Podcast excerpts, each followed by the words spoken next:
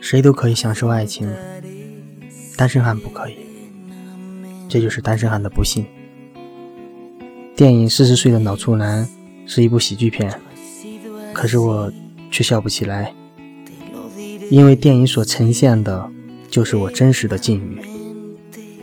随着年岁的增长，我从一个小单身汉变成了一个老单身汉。我从小就知道，单身汉的日子是最不好过的。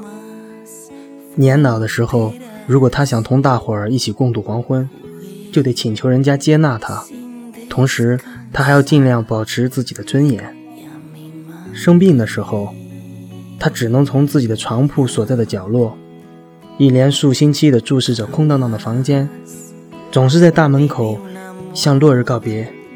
他也永远没有机会伴着自己的妻子挤上楼梯，他总是用一只手端着晚饭。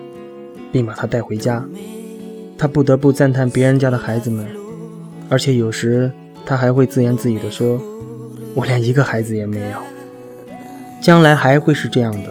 的确，不但是今天，而且在往后，单身汉都将独自站在那里，带着一副身躯，一颗真实的脑袋，还有一个前额，那是为了用手在上面捶打。走在空无一人的沙滩上。冷冷的海岸，风吹过来，我轻轻地抖落鞋里的沙，看着我的脚印，一步接着一步，只属于我一个人。我真的想找一条船，能够远远地离开这片沙滩，也不知道该去哪儿。